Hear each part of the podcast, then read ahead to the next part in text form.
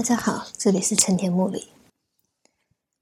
这一讲是散论，那么我们所选择的篇章是离楼下的孟子曰：“可以取，可以无取，取相连；可以与，可以无与，与相会；可以死，可以无死，死相永。”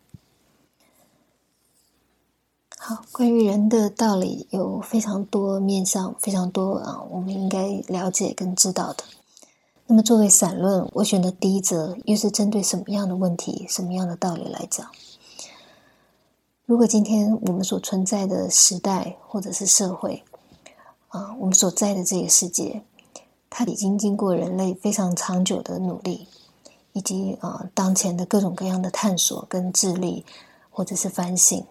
修正，然后整个这个时代的人，或者至少是他的上位者，在带领这个时代社会的这些最前端的这些人们，他对于整体的这些人类的智慧，对于人的各种经验的尊重，对于人情的实际的状态，他有非常深的而呃同理的理解跟责任性的话，那么在这样的一种情况底下，生活在其中的人，当然都。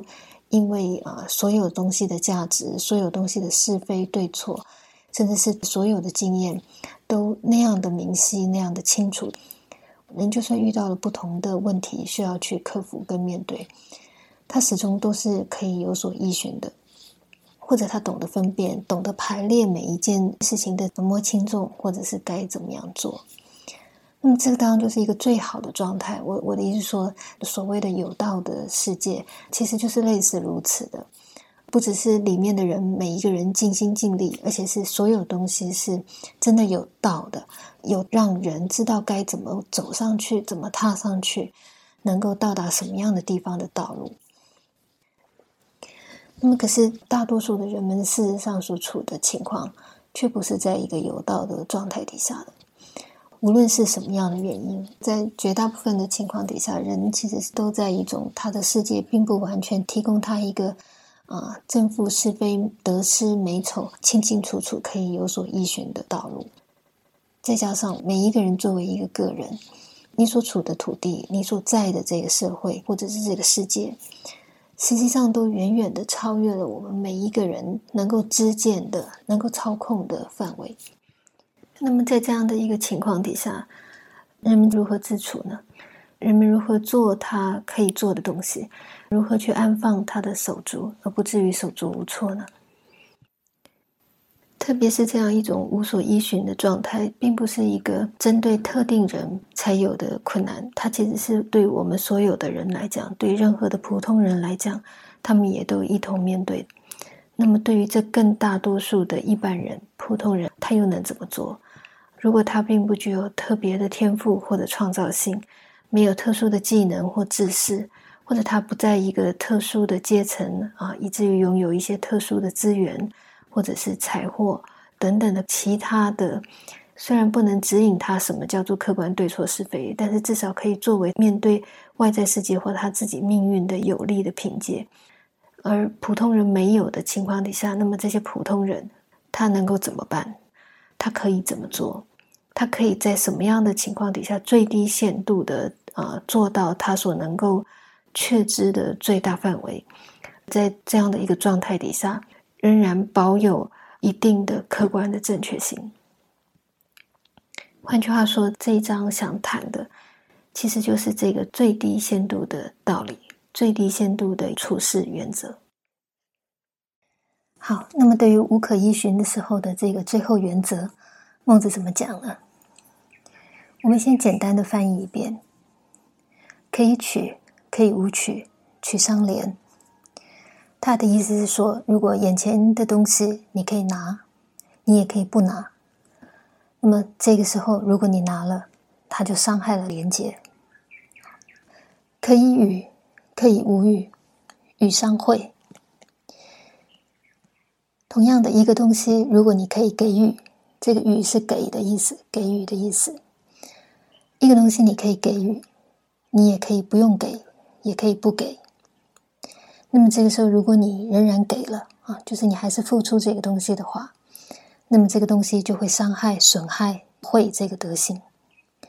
会是什么呢？会其实是跟德很像的东西，都是对人有帮助的。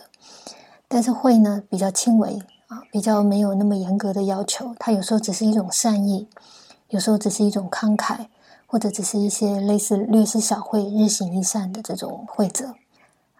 好，那么孟子这句话的意思，也就是说。如果有时候我们可以透过给予帮助了某一个人，或者使得对方更为好过一些，更为心情愉快或等等，你可以给。可是呢，其实你不给也没有什么样的太大的问题，所以可以不用给，所以可以不给的话，那么在这种情况底下，如果你仍然给予，这个给予或付出就有可能，甚至就是实际上的伤害了这个会的真正的意思。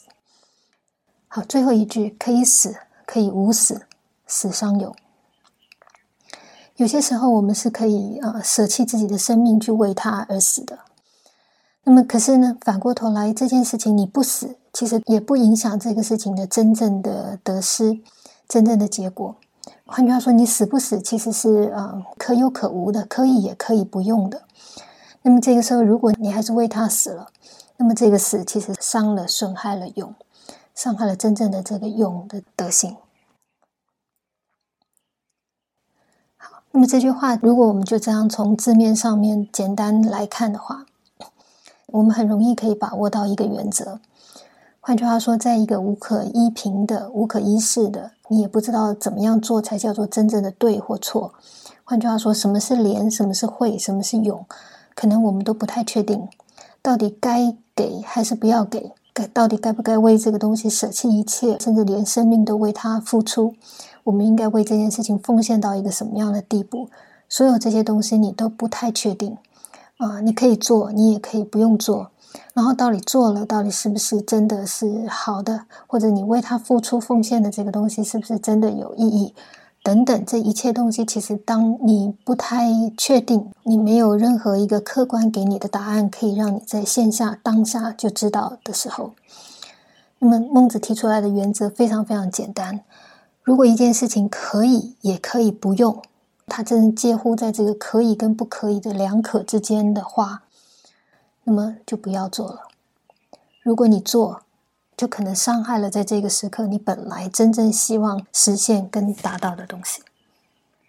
这个就是最基本的原则了。换句话说，一件事情没有绝对的必要的时候，就不要做了；一个事情看起来可以做，也可以不用做的时候，也就不要做了。好，这一段说话的这个道理啊，或者作为一个原则来说，非常简要，很容易的可以应用在各种各样的方面。那么，可是问题就在为什么他是这样说的？这句话的意义在什么样的地方呢？